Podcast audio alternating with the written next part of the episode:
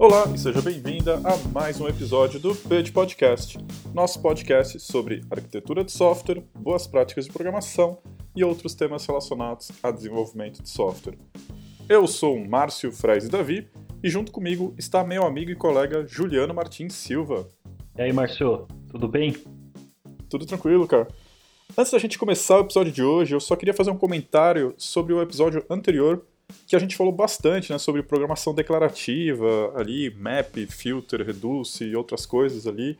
E eu acabei esquecendo de falar um negócio que me ajudou bastante quando eu estava trabalhando ali com Java, principalmente, mas também serve para C Sharp e outras linguagens orientadas a objetos parecidas com essas, que eu queria aprender um pouco mais sobre programação funcional, eu queria aprender mais sobre map, filter, reduce, sobre os streams do Java, e eu tinha um pouco de dificuldade e uma técnica que eu acabei usando e que me ajudou bastante foi quando eu, eu ia escrever um método e eu queria tentar fazer ele de uma forma um pouco mais declarativa, menos imperativa, né? Eu já começava o método escrevendo return. Então a primeira coisa ali, return. Isso me forçava a tentar fazer a coisa um pouquinho menos imperativa. Então eu não conseguia, por exemplo, fazer um if, eu não conseguia fazer um for, eu tinha é, meio que era obrigado a usar filter, map, reduce, os streams. E foi aí que eu comecei a conhecer mais sobre a biblioteca Voyer, que a gente chegou a comentar no, no episódio anterior, né, que a biblioteca VAVR, uma biblioteca com várias classes que tentam trazer aí um pouquinho mais de programação funcional para o Java. E foi uma técnica que me ajudou bastante. Claro, né? Não estou falando para você escrever todos os seus métodos em Java começando com return. Mas pode ser uma prática ali, num projeto pessoal seu, experimentar isso e ver até onde você consegue chegar dessa forma um pouquinho mais declarativa. Pelo menos para mim, me ajudou bastante. Bom, mas o assunto de hoje é outro. Hoje a gente vai falar bastante sobre injeção de dependência e se a gente tiver tempo, talvez a gente fale também sobre inversão de controle. São dois temas bem importantes, bem interessantes. Então, bora lá. Juliana, explica aí, o que, que seria essa tal de injeção de dependência, cara? Bom, Márcio, é, a gente, quando a gente vai implementar nossas funcionalidades, nossas regras de negócio, é, a gente sempre se depara com a, é, um acesso externo, uma biblioteca externa, que não é nossa, né, que não é do nosso domínio, ou com acessar um serviço até que usa a rede, ou então um banco de dados. Então, isso são dependências para que o nosso negócio, né, para que nossa funcionalidade é, alcance o objetivo dela, né? Então, essas dependências é que você pode, você pode, por exemplo, ter uma classe lá de banco que você instancia dentro da sua classe. Isso você vai criar um autoacoplamento e a injeção de dependência é justamente você permitir que essas, essas dependências que sua classe tem externa sejam é, colocadas por meio do construtor. Aí tem algumas formas de fazer isso, né? mas uma delas é por meio do construtor ou por meio do, do método para setar essa dependência dentro da sua classe. Então, a hora que você vai executar essa, funcionalidade, você usa essa dependência. Então, a ideia da injeção de dependência é você tirar de dentro do seu código é, a construção dessas dependências, certo? Acho que essa é a, o mais simples, né? Então, você recebe uma dependência de, de fora já dentro do seu código, via construtor ou via alguma dessas técnicas, certo?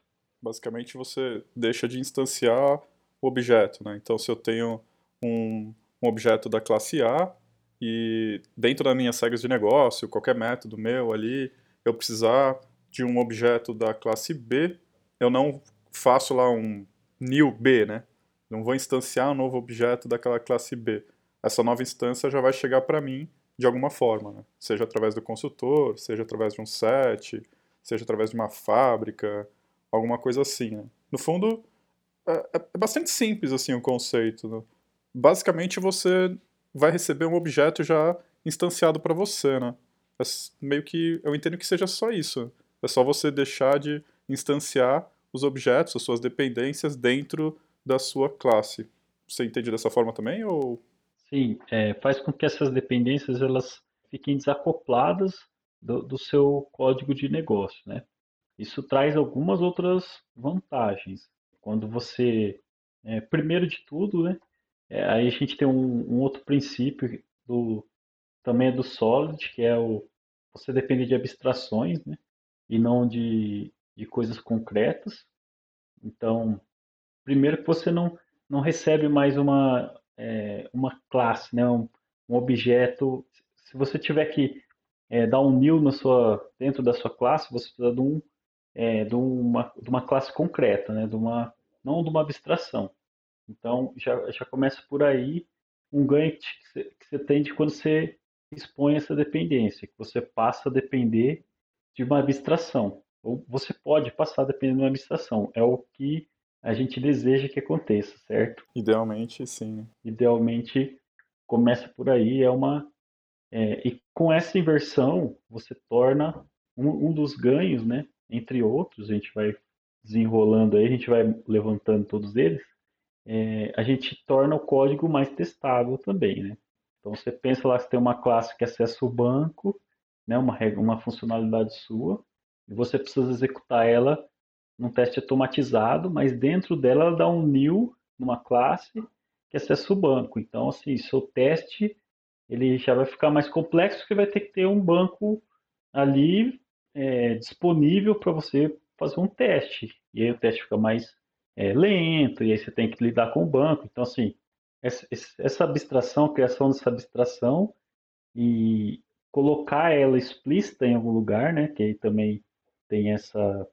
Quando você fala que você está fazendo uma inversão de dependência, a ideia é que você deixe explícita que você depende de alguma coisa que é um, também é um problema de você instanciar uma classe dentro da outra que você não sabe o que está acontecendo ali, né? Você não sabe se tem dependência daquela classe às vezes.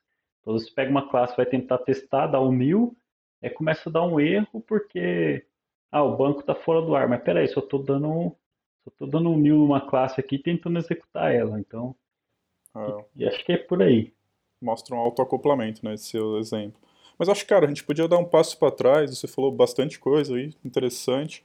E uma das coisas que você falou, né, você chegou a citar o Solid, né, que o princípio da inversão de dependência seria um dos princípios do Solid. Acho que seria legal a gente explicar rapidamente né, o que, que é o Solid, que é um, né, um acrônimo criado pelo Robert C. Martin, mais conhecido aí como Uncle Bob, que escreveu vários livros bem importantes para a ciência da computação, né, o Clean Code, Clean Architecture, enfim, vários livros.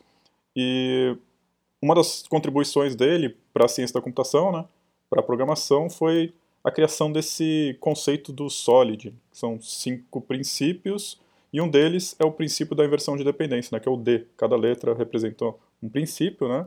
Então, o S, princípio da responsabilidade única, o O, princípio do aberto-fechado, o L é o princípio da substituição de Liskov o I é o princípio da segregação da interface, que você chegou a citar um pouquinho aí também já, né? Eu queria voltar para esse daqui a pouquinho.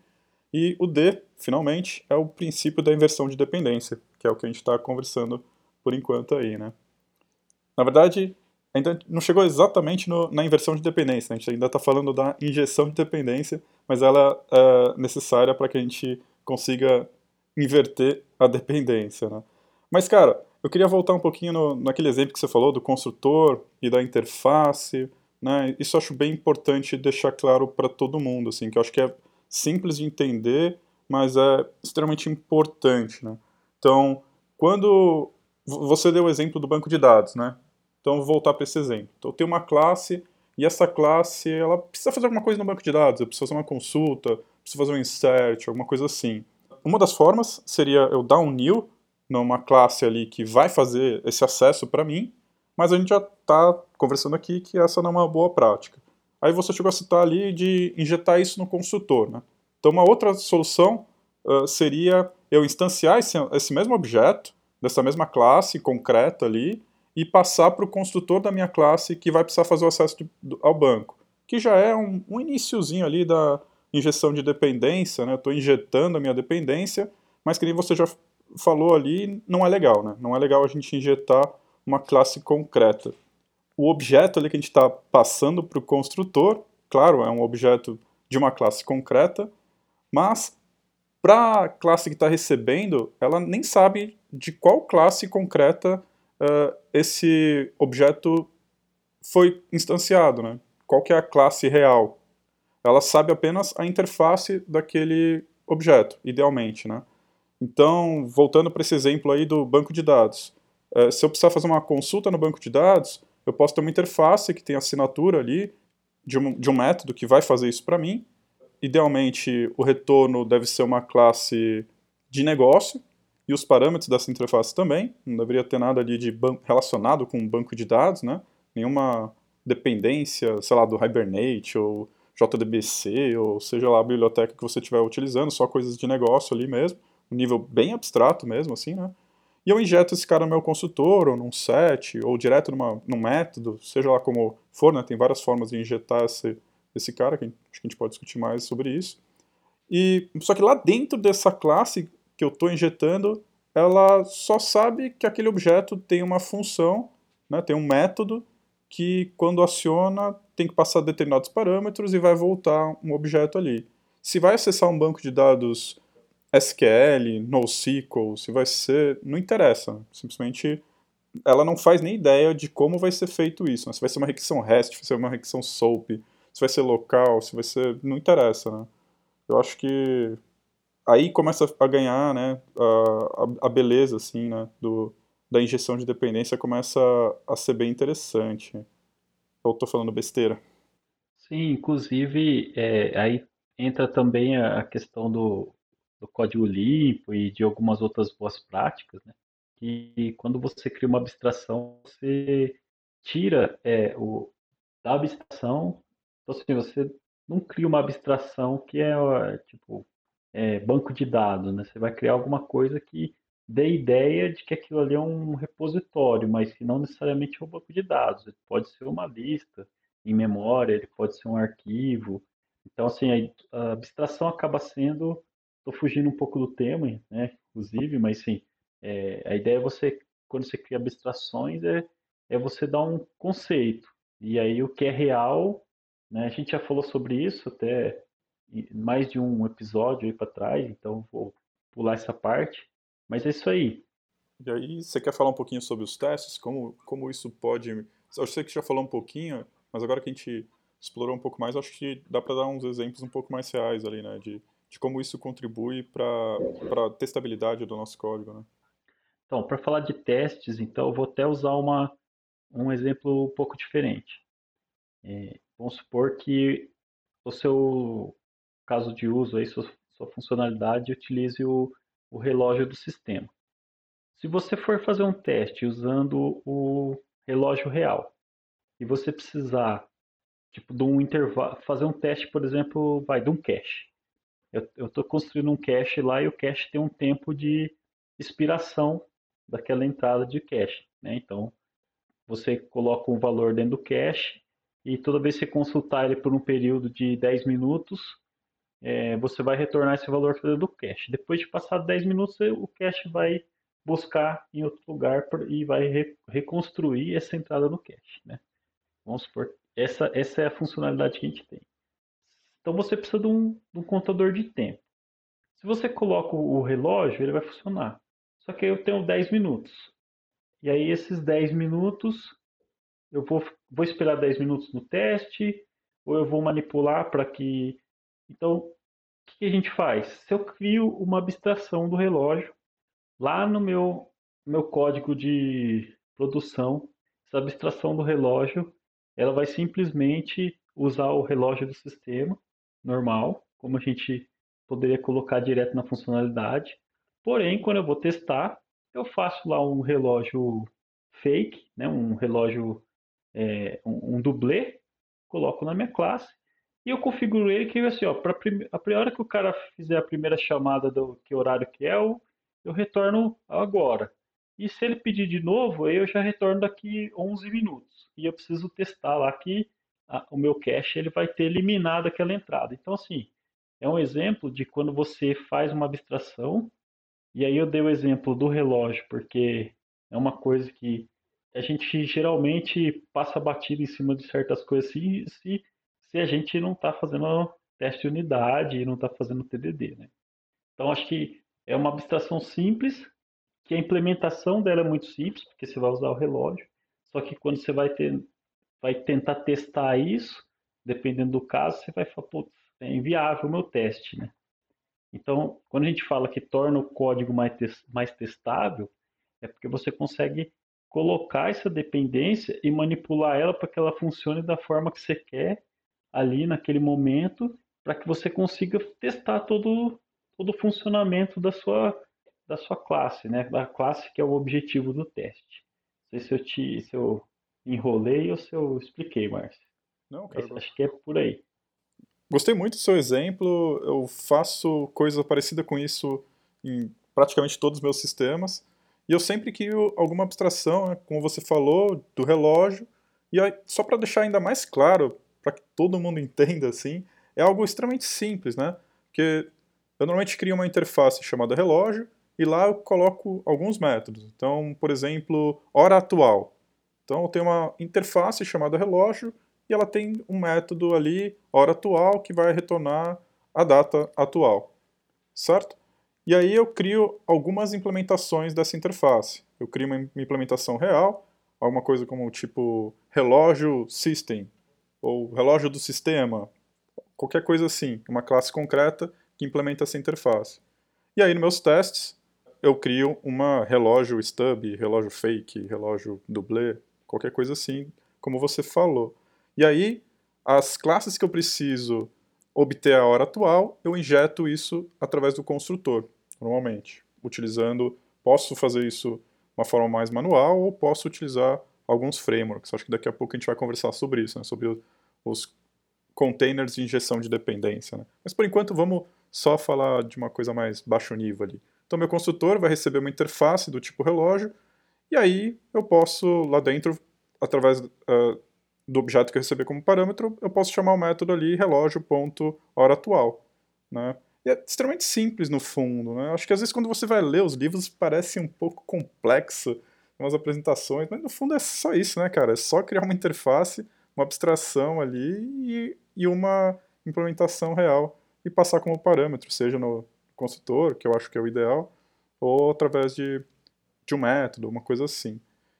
E aproveitando esse seu exemplo, cara, dá para fazer tanta coisa, né? Parecida. Por exemplo, quando você estava falando, me lembrou aqui, ah, eu preciso de um número randômico. Cara, testar número randômico também é uma coisa extremamente chata, né? Se você, normalmente você vai ter um método estático na, em alguma biblioteca de matemática ali que vai retornar um número randômico para você. Só que, cara, na hora que você retorna um número randômico, seu teste fica extremamente imprevisível, né? Fica bem difícil de, de testar. E aí, claro, tem várias, várias formas. Você pode é, passar o valor como parâmetro, ou você pode passar, mesma coisa, né? Cria uma interface ali e, e alguma implementação real que vai gerar o número randômico para você. Aí no seu teste você consegue uh, injetar uma implementação que retorna sempre o número randômico ali que você espera. Então, eu acho isso bem prático, bem legal. E outra vantagem disso tudo, como você falou, a dependência fica mais explícita, né, cara? Isso é uma coisa extremamente importante. Então, se eu tenho uma classe que, vai, vou pegar esse mesmo exemplo que a gente deu aqui. Eu tenho uma classe que ela depende do relógio do sistema e ela depende de um número randômico. Se eu passar isso no meu, no meu construtor da classe, fica extremamente claro quais são as dependências dela. Não tem nenhuma dependência lá dentro escondida, instanciando alguma coisa bizarra ali, né? se a gente seguir sempre essas boas práticas ali, o consultor vai denunciar quais são as dependências. Né? E putz, isso eu acho que traz uma série de vantagens incontáveis. assim, né? Uma delas é quando o consultor fica muito grande. Né? Talvez algumas pessoas estejam falando, ah, mas aí o consultor vai ficar muito grande. E sim, isso é, na verdade é uma vantagem, assim, né? porque se o consultor ficar muito grande, é que a sua classe está com muita responsabilidade. Talvez ela precise ser quebrada em outras classes, né? E, putz, eu acho que isso é... Quando eu comecei a trabalhar dessa forma, acho que mudou muito, assim, a forma como, como eu desenvolvo o software. É, isso que eu ia comentar também, é essa ideia de você começar a perceber que... Eu tive um, um caso real, assim, né? Peguei uma classe para fazer o teste, depois de pronto, não foi TDD, e ele tinha essas dependências implícitas, né? dependências escondidas. porque um dos frameworks de, de, de gestão de dependência, não sei se todos fazem isso, mas é, esse no caso injeta a dependência em atributos privados da classe. Então, aí você fala assim, ah, vamos, vamos começar a fazer uns testes aqui, sei lá, para alterar essa classe eu vou cobrir de teste primeiro. E aí você descobre que a classe tem um monte de dependência e você, assim, você fala, putz, tem que refatorar e, e aquilo ali dá a indicação disso que você falou, que se tem muita dependência, essa classe provavelmente ela está fazendo mais do que ela precisa realmente fazer, o conceito está muito grande, podia ser quebrado, alguma coisa. E eu já vi também, é, aí a, gente começa a usar framework de mock, mas aí os testes ficam complexos demais e aí a gente acaba meio que desistindo de fazer os testes, né?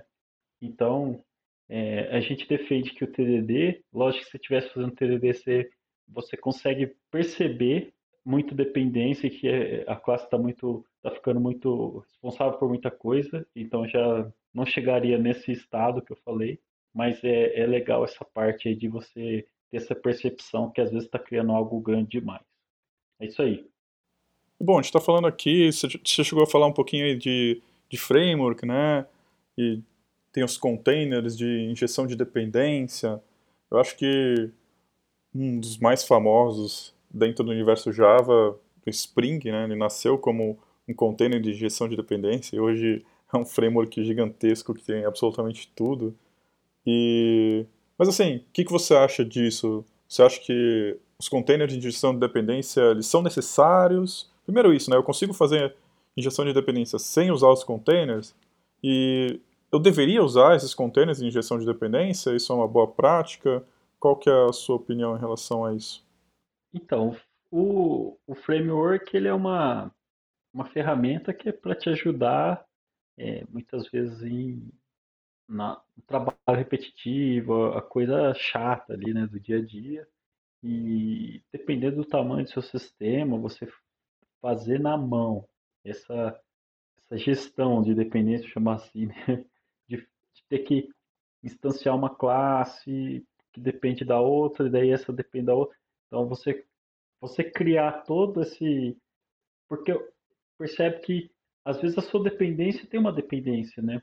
Então, então você quando você começa a criar um objeto, você percebe que ele depende de um, esse um depende do outro, e esse outro depende de um outro ainda.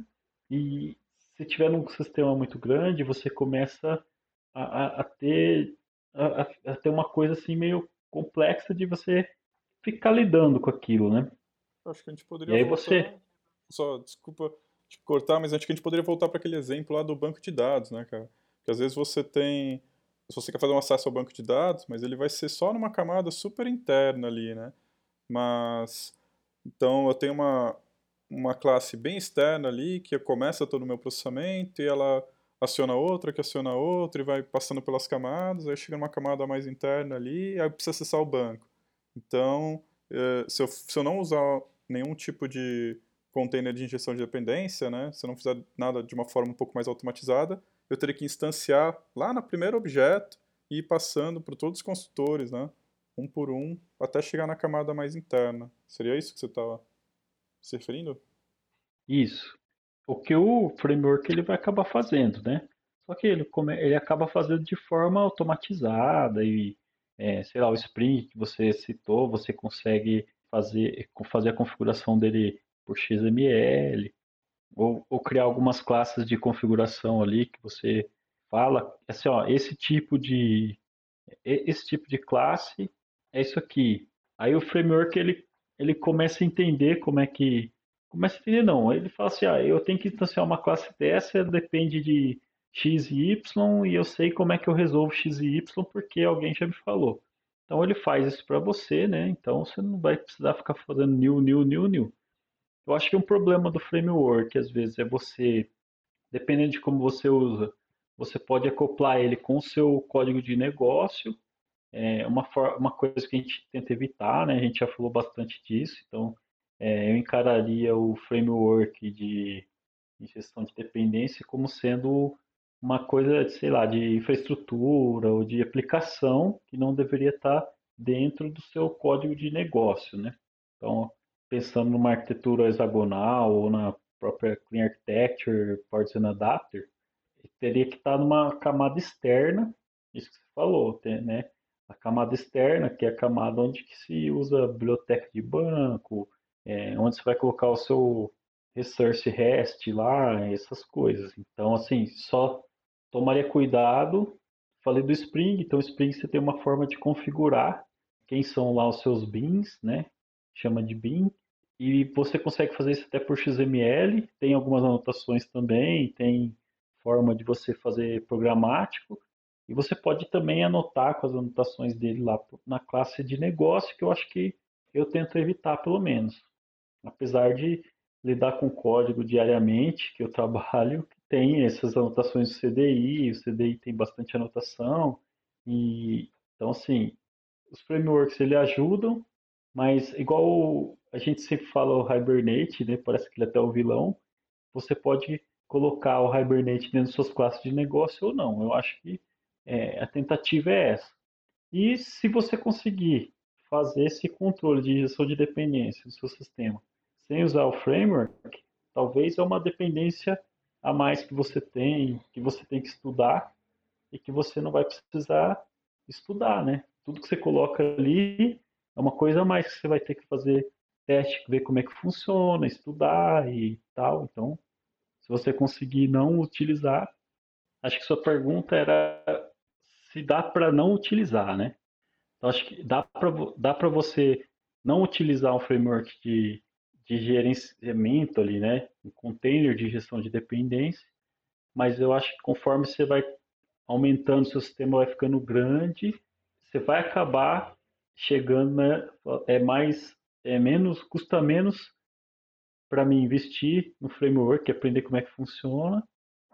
Isso quem já não está trabalhando no framework por causa de outras coisas, né? Igual você falou, o, o Spring virou uma coisa gigantesca que tem um monte de controla a transação, controla um monte de coisa. Então, às vezes, o cara já está usando o framework por outras necessidades e aí ele acaba usando a parte de injeção de dependência também.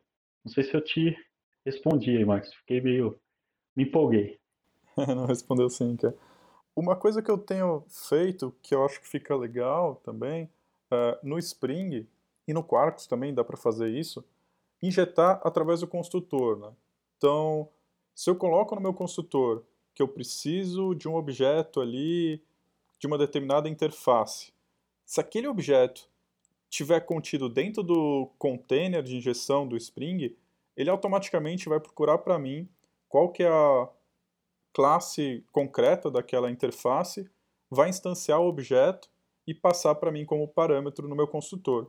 Então, assim, eu acho que fica bem elegante, porque o meu consultor, eu declaro ali as interfaces, né, o, a assinatura para o meu construtor, para a criação da, de objetos daquela classe, mas não fica nenhuma, nenhum importe do Spring, nem nada assim, não fica totalmente transparente, só que o Spring, em tempo de execução, uh, se aquela classe estiver ali dentro do... estiver sendo controlada pelo container de, do Spring, ele vai saber, através de annotations, aí sim, essas classes concretas vão precisar de algum tipo de annotation, arroba service, alguma coisa assim, uh, mas só a classe concreta mesmo ali vai precisar ter alguma dependência com Spring, e é uma annotationzinha ali. Mesma coisa com Quarkus. E vai se resolver. Eu gosto bastante dessa abordagem, porque nos meus testes eu consigo instanciar objetos da, da minha, as minhas dependências, e injetar através do consultor. Então, no meu teste, eu não sei se isso é muito correto, eu não sei o que você acha disso, assim, mas nos meus testes eu coloco lá o instancio um stub, instancio um dublê e passo como parâmetro do, do consultor da classe que eu quero testar. Tem formas de fazer isso de uma mais automatizadas, assim, tem umas annotations do Spring que você pode ali colocar e ele automaticamente vai entender que durante o teste é para instanciar aquele outro ali. Mas eu, particularmente, hoje pelo menos, talvez mude minha opinião. Já fiz testes de outras formas também, mas hoje eu prefiro eu mesmo instanciar criar o meu dublê, eu evito usar um pouco bibliotecas de mocks e tal, então para mim fica muito fácil assim, criar o meu dublê ali, meu stub, meu fake, meu spy e injeto na, através do construtor da classe que eu quero testar. Então eu tenho usado assim os, os containers de injeção de dependência, mas tento deixar um pouco mais acoplado assim. Por enquanto tá, tá, tá funcionando bem. Eu acho que tem um problema de às vezes pode ser preciosismo meu, mas de você anotar sua classe de negócio com arroba inject no consultor, porque você está acoplando ao CDI, né? Apesar de, é, como o CDI é parte do, do Java EE, né, do, da especificação do Java, é, o Spring trabalha bem com as anotações do CDI e tal, consegue fazer injeção, mas você perde, às vezes você, sei lá, pode perder para trocar de um um de um, outro, de um container para o outro, né? De fazer, mas então, cara, no eu Spring é... e no Quarkus você não precisa colocar o arroba inject. Eu não lembro se no, nas versões antigas do Spring você precisava. Nas versões mais novas você não precisa mais. Então, uh, não sei que mágica que ele faz ali, mas ele consegue entender sem você colocar anotação nenhuma. A única coisa que você anota é realmente a classe concreta que, que precisa ser instanciada.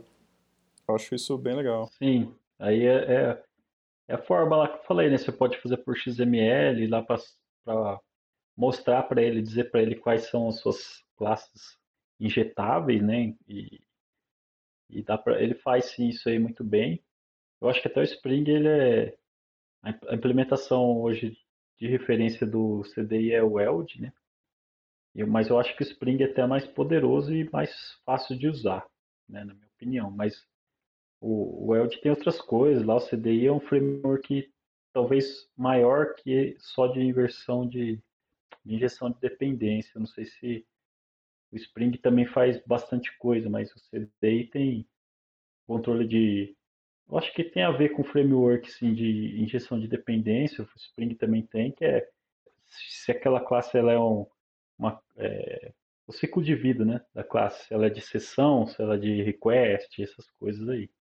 Então, mas é isso aí, eu é, é só voltando, se a gente conseguir não ter né, as anotações nas nossas classes de negócio, a gente pode criar uma, uma capinha, né, uma coisinha que, ó, é, essa cara aqui, que é o que o Spring faz por outras formas, esse cara aqui você injeta para mim, então acho que para mim acho que é a forma mais legal.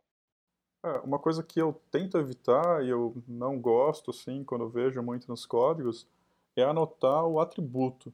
Porque uma outra forma de injetar é anotando o atributo privado. Acho que você chegou a comentar lá atrás que, que dá para fazer assim. Então, no, no, caso do Spring, tem o arroba autowired, né? E no, no CDI tem o arroba inject ali no, no atributo. E o próprio o container de injeção de dependência, na hora que instanciar o objeto ali, vai instanciar também os atributos. Eu não gosto muito disso, justamente pelo que a gente estava falando ali, de não deixar explícita as dependências, né? Porque se você anota direto o atributo, isso não fica explícito no construtor. Na hora que você for fazer os testes, você vai conseguir instanciar o objeto, só que todas essas referências vão estar nulas, né? Porque ou o próprio container vai ter que de alguma forma instanciar ali aqueles atributos. Enfim, não fica, para mim, não fica explícito uh, no construtor e, não sei, uma preferência minha. E pelo que eu lembro da documentação do Spring, uh, hoje em dia é recomendado que se faça através do construtor. Então, fica uma dica aí, experimente, não você, né? Eu sei que você já faz isso, mas quem está ouvindo aí, experimente. Se você está fazendo injeção no atributo, experimenta fazendo o consultor e dá uma olhada como é que vai ficar seus testes. Eu acho que fica, fica bem mais claro. Eu acho que até tem o, o, o seu uso, sim. Se a gente for é, pensar numa camada bem externa da aplicação, que parte onde junta tudo, essas coisas aí para talvez faça sentido, mas como a gente falou, o, o Spring ele monta a classe como um todo, então às vezes não sei. Sim, mas sim, realmente é, eu prefiro evitar esse atributo privado, até porque a gente acaba acoplando o nosso código de negócio, falando do código de negócio, mas deve ter sua, o, seu, o seu uso específico, né? Acaba sendo mal utilizado. Acho que é isso que a gente precisa evitar. Exatamente, cara. No próprio Spring, em alguns momentos, ali quando você está no seu controller ali bem externo, aí realmente é, não tem jeito, você não pode passar pelo construtor porque aquele objeto é, ele não está ainda dentro do container de gestão de dependência do Spring ali, então realmente tem que ser via auto-wired. Bem lembrado aí, tem, é ele existe por uma razão, né? mas realmente a gente tem que entender quando usar qual abordagem. Né? Mas, cara, eu queria tentar abordar aqui, para ver se ainda vai dar tempo, um pouquinho sobre inversão de controle. Você quer tentar explicar um pouquinho mais? Você já falou um pouco aí lá atrás, mas eu acho que seria legal a gente tentar dar alguma definição assim uh, do que, que, seria esse tal de inversão de controle e depois uh, por que, que isso é importante ou que situações que é, que é legal utilizar isso. A gente falou bastante de, de framework, né, no, em um dos episódios aí passados. E acho que, por exemplo, vou dar um exemplo, tentar explicar. É, vamos supor que você está usando um framework e ele te diz assim, ó, implementa essa, essa interface e aí eu, eu controlo o que você faz, né? Então, assim, é, é, tem essa característica do framework dele meio que te envolver na, na, nas exigências dele, né? Vamos dizer assim. Você tem que cumprir ali. A gente falou bastante disso, diferença entre framework e biblioteca. Então, essa, é, essa parte do framework dele, eu, eu te controlo, né? Eu te que pode ser é, vista como inversão de controle. Então, eu vou usar o, o Hibernate, vamos voltar ao nosso famoso e eu preciso anotar, criar as anotações do minha classe, dá para fazer de outras formas, tal, mas eu preciso usar algumas coisas que ele me fala e depois eu só falo para ele use isso aqui, me, me faz seu serviço, assim como outros frameworks, certo? Então, eu acho que tem a ver com a injeção de dependência, essa inversão de controle, talvez por causa dessa questão da abstração. Você acaba sendo a implementação daquela abstração do framework e você, seu código acaba sendo controlado por uma coisa. É, é, você terceiriza o controle da execução ali do seu código por meio daquela abstração ou daquela, daquela convenção que você seguiu para que o framework te, te guie. E acho que é um, é um exemplo que eu acho que é válido para a inversão de controle. É, conforme eu estava pesquisando um pouco sobre isso antes aqui do, de gravar o episódio, eu achei uma, uma, alguns artigos bem legais, eu vou deixar aí na descrição, e um deles chegava a citar uh, como exemplo disso né, a interface gráfica. Então, quando a gente está desenvolvendo uma aplicação ali para o console, para o terminal, uh, é mais fácil você mesmo controlar ali, né? Então, sei lá, você vai fazer um input, você quer que a usuária entre com uma informação, tipo, ah, digite seu nome. Então você a sua execução basicamente para ali, né? Uma coisa bem imperativa, assim. E seu código for parado naquela linha ali, esperando que a pessoa entre com a informação e dê o enter. E aí depois você pergunta outra informação, e depois outra informação. Uma coisa bem sequencial ali, bem bonitinho. Isso funcionava lá na época do DOS, no, quando a gente usava lá o 486, né? Mas quando a gente começou a utilizar mais interfaces gráficas, a forma como a gente interage com o sistema operacional mudou bastante. Né? Então, a gente vai criar, sei lá, um botão, inputs, esse tipo de coisa, e quando a pessoa tocar no botão, então vai disparar uma, uma execução de uma função que você implementou. Só que quem vai chamar essa função não vai ser mais você, né? Vai ser ali o sistema operacional, a, a runtime, de alguma forma vai ter que chamar um código seu, né? Aí acho que a gente entra naquele que você citou, que a gente já falou no, no outro episódio de framework, aquele conceito de não me chame, eu chamo você, né? Então, a gente, ao invés de chamar, a gente espera que o sistema operacional, que é runtime, execute um código nosso, né? Tem essa inversão. Eu acho que esse exemplo pelo menos para mim, é, fica um pouco mais fácil de visualizar, mas talvez esteja um pouquinho longe de exemplos um pouco mais reais, de, sei lá, não mais reais, mas de desenvolvimento web, uh, mobile, esse tipo de coisa. Né? Se bem que no desenvolvimento mobile a gente tem isso também bastante, né? Porque principalmente quando a gente está, qualquer coisa que a gente está interagindo com a tela ali, web, desktop, mobile, acho que acaba tendo muito essa questão, porque você vai estar tá utilizando algum tipo de framework ali para interagir com a usuária e os botões, né? Esse tipo de coisa vai vai ter que fazer alguma forma de, de inversão ali, né? É, eu, eu me lembro que você falando é a descrição do, do swing, né? Não sei se você chegou a ter o prazer de trabalhar com swing. prazer não, essa eu trabalhei. e o swing ele tem essa característica, né? Ele até usou um padrão de projeto lá, mas você fala, ah, eu tenho um botão na tela e, e esse aqui é meu método, é, esse aqui é o que você vai executar quando o botão for clicado ou quando o cara sair do campo. E o próprio trabalhei pouco, mexi pouco com o Android, faz muito tempo também, não sei nem se continua assim, mas o Android também tinha lá suas, seus ciclos de vida que você tinha aqui. Ah, você tem uma activity, e aí tinha lá o estado, né? Ah, entrou, saiu, pausou, morreu. Então, você, é aquilo lá, você tem uma interface, fala, ó, você tem que implementar esse cara aqui para você começar a desenvolver o seu app. E você não sabe o que vai acontecer, né? Que hora que vai ser chamado. Você só sabe que tem ali uma, é, uma documentação que fala, ó, quando o cara colocar sua explicação em segundo plano, ele vai executar o método pause, sei lá, nem lembro como é que são os métodos, mas você está sendo, você está implementando uma abstração que te der e você está sendo guiado, né? Acho que essa é a ideia aí. Esse, esse exemplo seu foi, foi legal e encaixa nesses dois nessas duas situações de swing, que acho que ninguém mais usa, né? Talvez um código legado, mas o Android eu lembro que tem e como você falou, tudo que você lidar com tela, da forma que a gente lida no, nos apps, aí você acaba passando por isso. Eu acho que nos frameworks web também acaba acontecendo um pouco isso, né? De, de ter essa, essa inversão. Que nem você falou, acho que quase todos, né? Frameworks vai, vai ter algumas pessoas vão dizer até que essa é a definição de framework, né?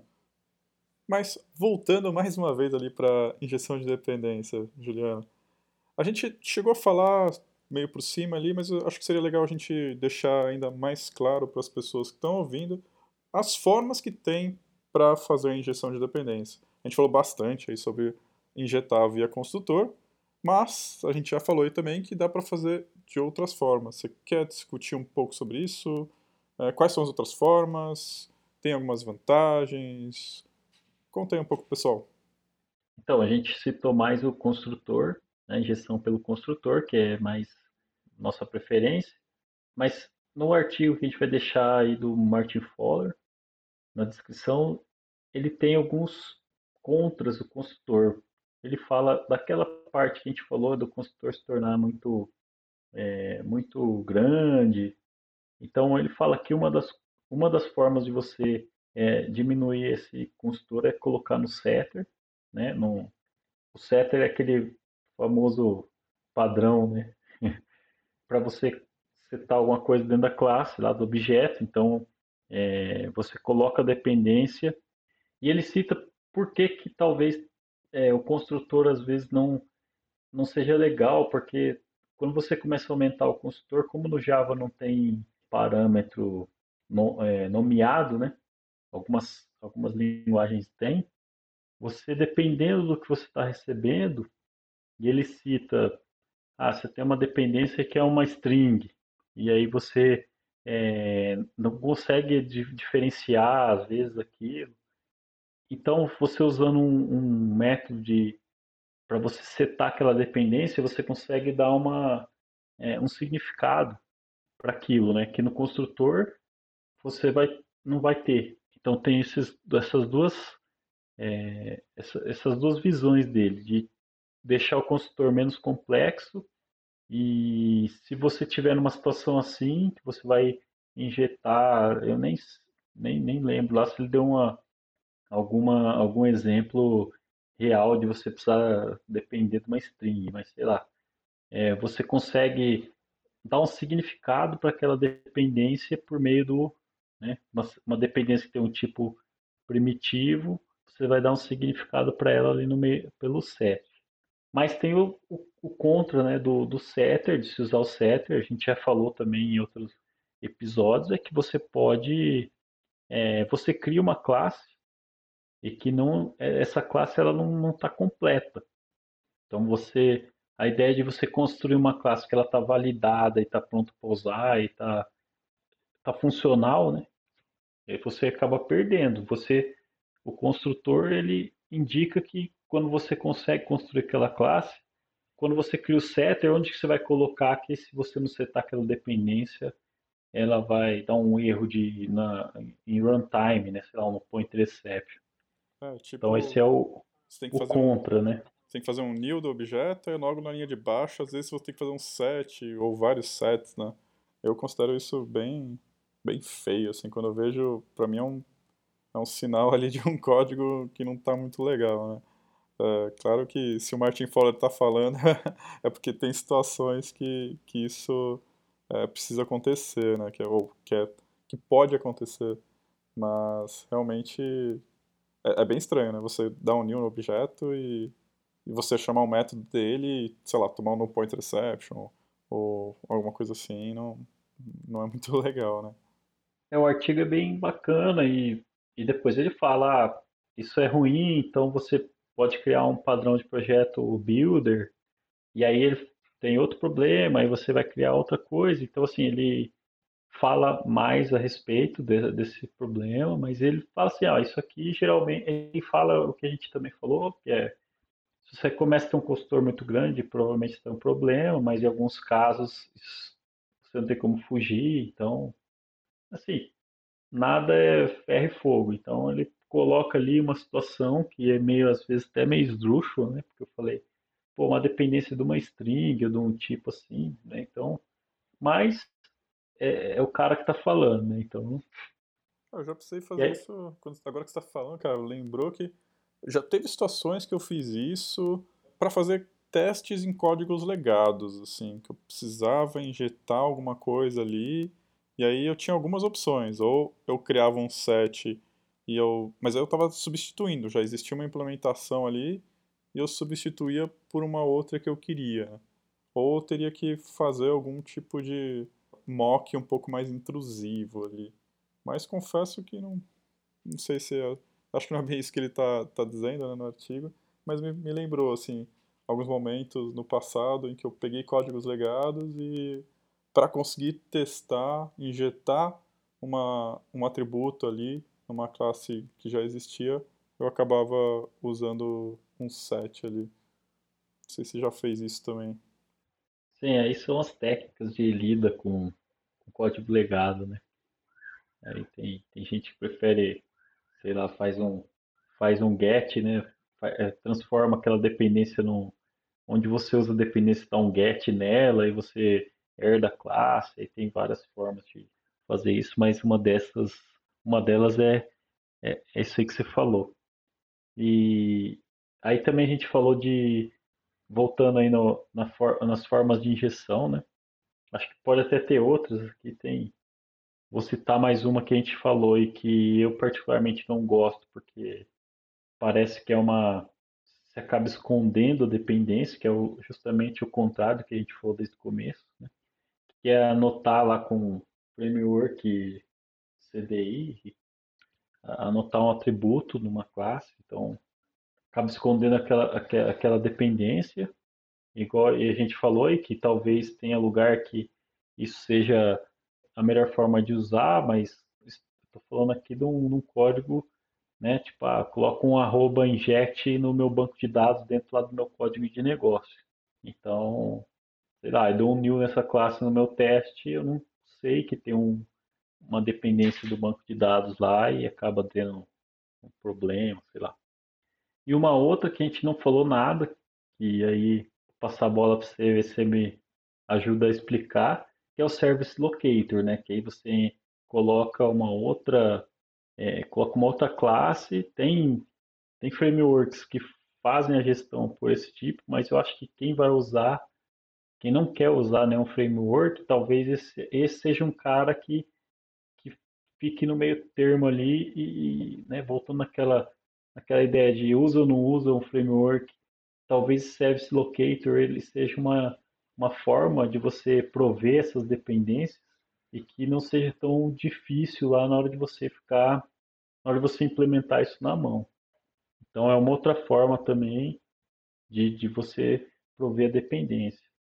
É, eu já utilizei algo muito similar a isso em um projeto mobile, inclusive, que eu estava tentando evitar utilizar um, um framework de injeção de dependência, aí acabei eu mesmo implementando uma coisa ali parecida com isso, né, com essa ideia.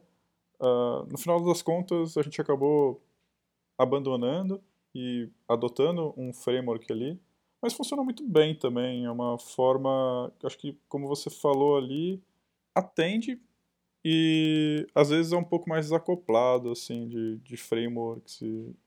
É uma coisa que o Martin Fowler ele no, nesse artigo dele fala também que esse service locator não é uma boa para quando você vai é, disponibilizar o seu código para terceiros, né? Então, vamos supor que você cria lá uma, uma biblioteca e essa biblioteca ela precisa, é, quem vai usar precisa é, injetar as dependências dentro dela.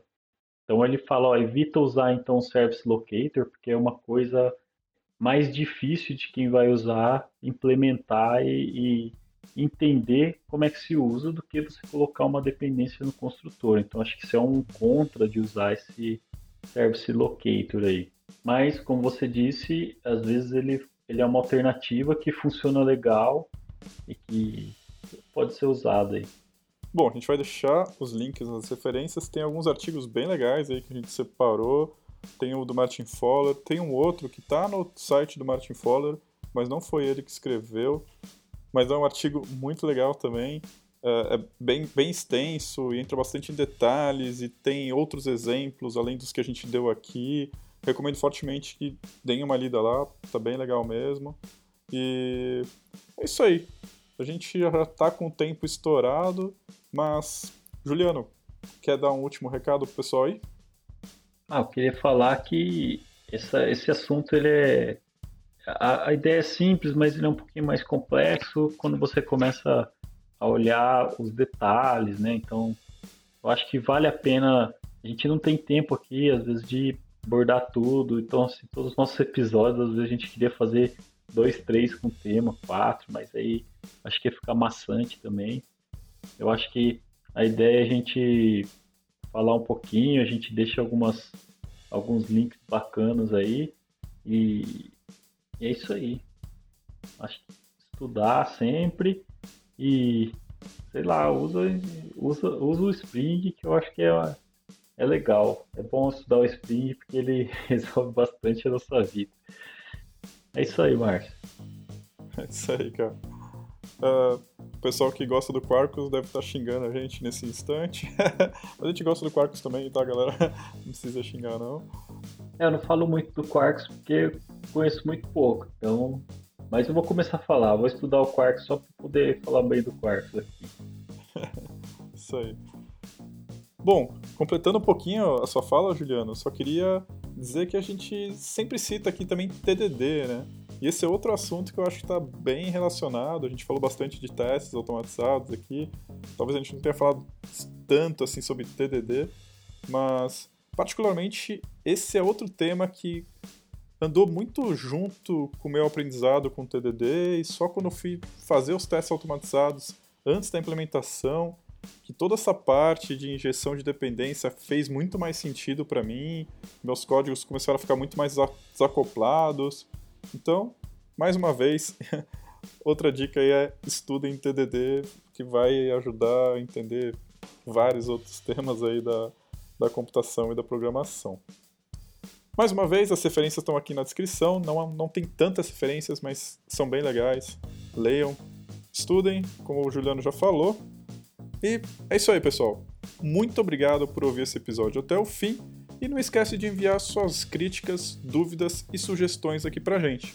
Você pode mandar um e-mail direto para mim em marcio@segunda.tech. Então, por hoje é só e até o próximo episódio.